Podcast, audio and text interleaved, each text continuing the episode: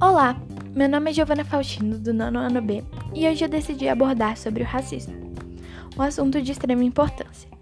Antes mesmo de entrarmos no conceito geral sobre o que realmente é o racismo, devemos nos atentar para uma distinção conceitual importante.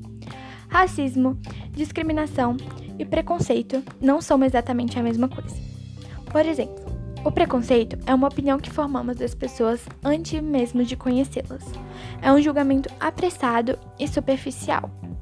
O racismo vem à tona quando as pessoas não conseguem deixar de ser preconceituosas, por acreditarem que existem raças superiores às outras, o que, na minha opinião, é uma grande tolice, pois na espécie humana não podemos julgar se existem raças por sua cor de pele, forma do nariz, tipo de cabelo, espessuras dos lábios ou até mesmo seu biotipo de sangue, não são suficientes para estabelecer diferentes tipos de raça. Isso não nos torna uns melhores do que os outros. Já na discriminação, acontece quando a pessoa quer valorizar a si próprio e diminuir os demais, tratando com inferioridade e se julgando superior referente a qualquer tipo de situação.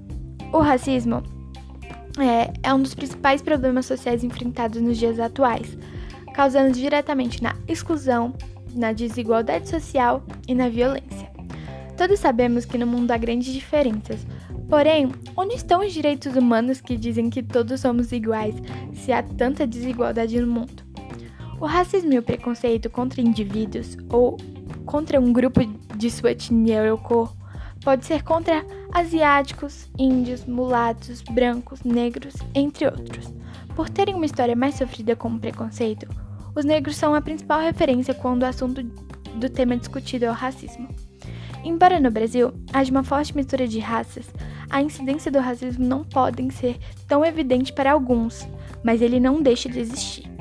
Em alguns casos, ele ocorre de forma mais sutil, em que nem é percebido pelas pessoas. Na minha opinião, o preconceito racial deveria ser combatido de diversas formas para que nas gerações futuras isso não seja um problema ainda maior. Com projetos educacionais sobre o respeito racial e a própria família de futuros adultos reflitam na criança sobre o assunto. Esse foi o podcast e espero que tenham gostado. Até a próxima!